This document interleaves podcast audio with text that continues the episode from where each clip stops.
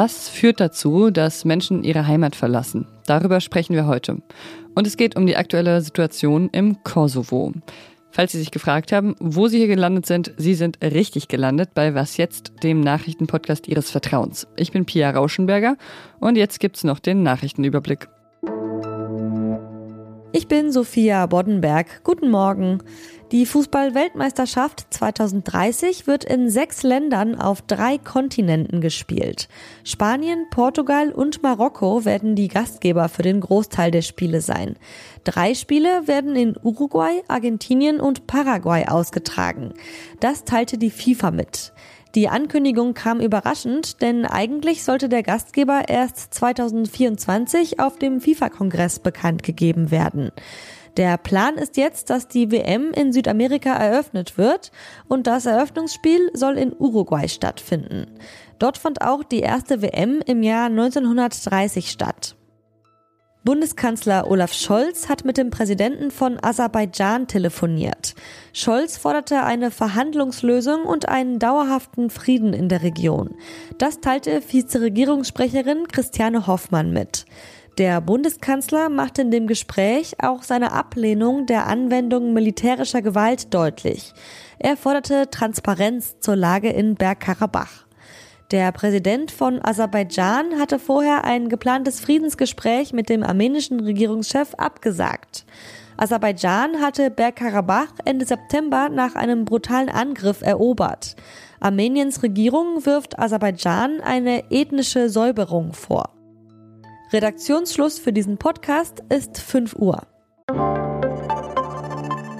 Werbung. Diese Woche in der Zeit? Die Bücher des Frühlings. 16 Seiten blühende Fantasie. Von gefährlichen Liebschaften, einer Flucht auf dem Mississippi und magische Erzählkunst. Das Literaturspezial zur Buchmesse in Leipzig. Die Zeit, Deutschlands größte Wochenzeitung. Jetzt am Kiosk oder direkt bestellen unter zeit.de/slash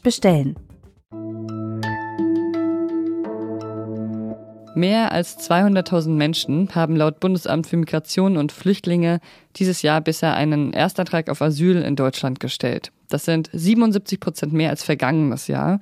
Und das sind aus Sicht vieler PolitikerInnen zu viele. In Deutschland wird ja gerade viel darüber diskutiert, Sozialleistungen zu kürzen und die EU will ihre Asylpolitik auch verschärfen und unerwünschte Migration begrenzen. In der Debatte geht es auch immer wieder um die Pull-Faktoren, also die Frage, warum es Menschen nach Deutschland zieht. Es geht aber nicht so oft um die Push-Faktoren, also um die Gründe, wieso die Menschen sich auf den Weg in die EU machen, was sie aus ihren Herkunftsländern quasi wegdrückt. Christian Vorn hat zusammen mit anderen KollegInnen an einem Überblick dazu gearbeitet, aus welchen Ländern die Menschen kommen und wieso. Hallo Christian. Hallo. Welche sind denn momentan die Länder, aus denen die meisten Menschen nach Europa und nach Deutschland fliehen? Also das BAMF gibt jedes, jeden Monat äh, die Top-Ten-Zahlen sozusagen raus und eigentlich immer noch seit Beginn des Bürgerkriegs steht Syrien mit weitem Abstand an erster Stelle. Das sind 60.000 äh, gewesen. Das ähm, sind 85 Prozent davon werden auch äh, hier angenommen als Asylsuchende. An zweiter Stelle kommt dann Afghanistan mit 36.000 und dann geht's runter bis Georgien und Eritrea, wo schon deutlich weniger Menschen dann kommen. Mhm, in Syrien und in Afghanistan, da scheinen mir jetzt die Gründe für eine Flucht recht offensichtlich zu sein. Was ist denn mit den anderen Ländern, aus denen Menschen nach Deutschland fliehen? Was bewegt sie dazu, ihre Heimat zu verlassen?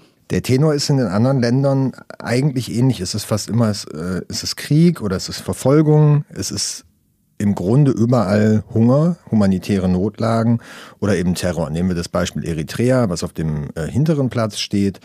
Äh, da regiert seit Jahrzehnten ein Diktator, der die Menschen ausbeutet durch eine sogenannte Wehrpflicht und sie dann zu Zwangsarbeit verdonnert. Ähm, da werden Minderheiten diskriminiert. Die humanitäre Lage ist katastrophal. Kurz vor Eritrea steht Somalia, da ist es das Gleiche. Da gibt's noch den Al-Shabaab-Terror.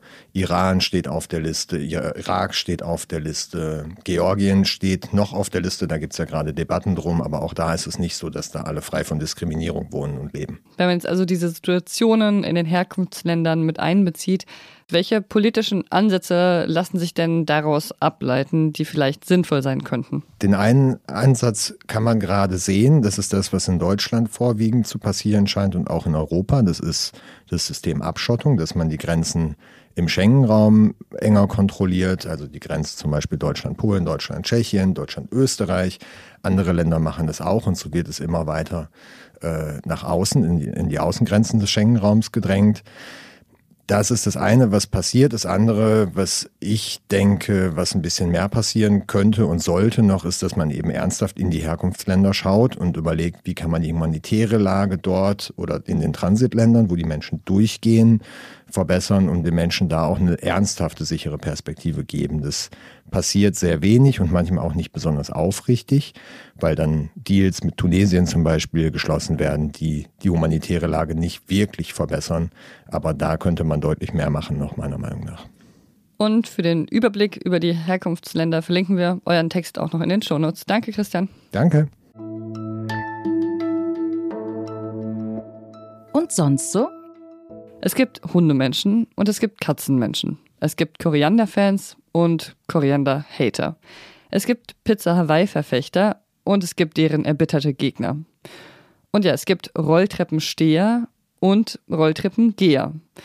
Und wenn Sie, wie ich auch, eher auf der Rolltreppe an den stehenden Menschen vorbeieilen und eher zu den Gehern gehören, dann könnte Sie die folgende Meldung etwas aufregen.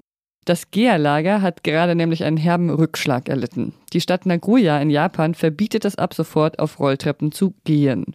Die japanische Rolltreppenvereinigung sagt, die meisten Unfälle auf Rolltreppen passieren beim Gehen und außerdem sind die meisten Menschen eher Steher. Laut Guardian sind das drei Viertel aller NutzerInnen.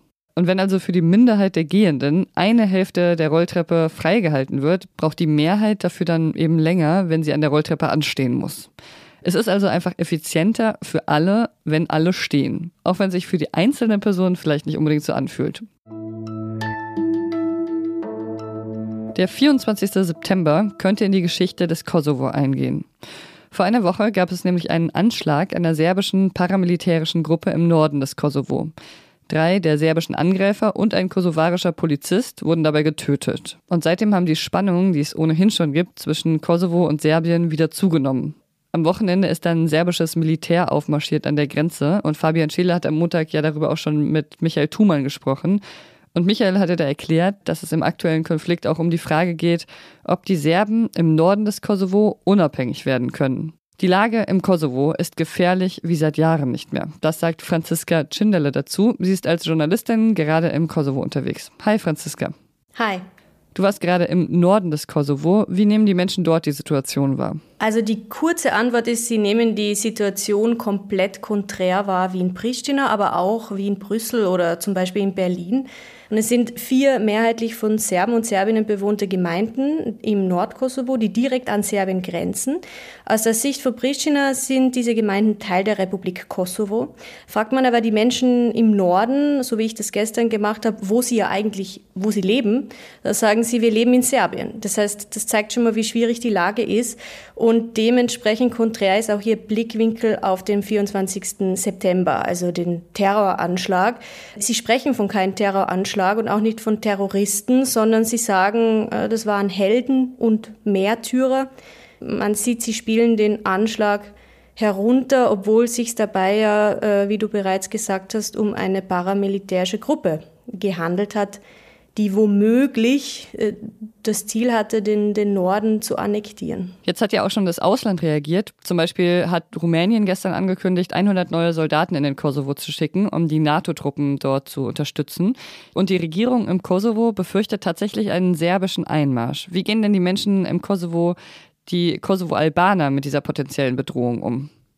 Also an und für sich ist diese Warnung nichts Neues. Die kosovarische Regierung warnt eigentlich seit dem Angriffskrieg auf die Ukraine, also seit über eineinhalb Jahren, vor einer Art Krim-Szenario auf dem Balkan. Und meine Beobachtung ist, dass sich diese Panik auf die mehrheitlich albanische Bevölkerung nicht übertragen hat, man muss auch sagen, dass bisher ähm, gewisse Sicherheitsgewissheiten gegolten haben. Ein Einmarsch ist illegal, es gibt dementsprechende Abkommen, die nach dem Krieg äh, getroffen worden sind. Die NATO ist im Kosovo mit 5000 Soldaten und Soldatinnen und Trotzdem muss man sagen, dass der 24. September ein bisschen eine Zäsur war, weil sich natürlich viele fragen, ob diese alten Gewissheiten weiterhin gelten werden. Du hast ja auch mit Diplomaten gesprochen, die sich gerade im Hintergrund darum bemühen, dass der Konflikt nicht weiter eskaliert. Was hörst du von ihnen? Also da muss man mal unterscheiden, äh, ob es US-amerikanische oder europäische Diplomaten sind. Es waren ja letzte Woche die, die Amerikaner, die sozusagen vor Vucic dazu aufgefordert haben, seine Truppen von der Grenze abzuziehen. Brüssel, das ist mein Eindruck, wirkt nicht erst seit äh, den letzten Wochen, sondern eigentlich seit Jahren relativ orientierungslos äh, und unentschieden auf dem Balkan. Diplomaten geben im Hintergrundgespräch auch ganz offen zu, dass sie völlig ratlos sind, wie jetzt weitergegangen werden soll. Die reale Gefahr unterschätzt man und äh, aus meiner Sicht ist die reale Gefahr, dass sich im Norden paramilitärische Gruppen bilden und Territorium erobern möchten. Das heißt, ich finde, die EU hat den, er den Ernst der Lage eigentlich nicht erkannt. Man ruft zwar zu Recht dazu auf, dass man an den Verhandlungstisch zurückkehrt, aber der 24. September hat alles verändert, weil ganz offensichtlich gibt es Gruppen, einzelne Gruppen im Norden, die nicht mehr reden wollen und sich an den Tisch setzen wollen, äh, sondern mit Waffen Fakten schaffen. Wir wollen aber trotzdem weiterreden. Danke dir für das Gespräch bis hierhin, Franziska. Gerne. Das war's von uns. Vielen Dank für Ihr Vertrauen. Sie können uns schreiben, ob Sie sich ein Rolltreppen-Gehverbot auch in Deutschland wünschen würden. Was jetzt zeit.de ist die Adresse dafür. Ich bin Pia Rauschenberger. Machen Sie es gut. Es gibt übrigens nicht nur eine japanische Rolltreppenvereinigung, sondern auch ein Elevator Journal. Das habe ich bisher leider nur auf Japanisch gefunden, aber ich bin mir sicher, dass es sehr, sehr spannend ist.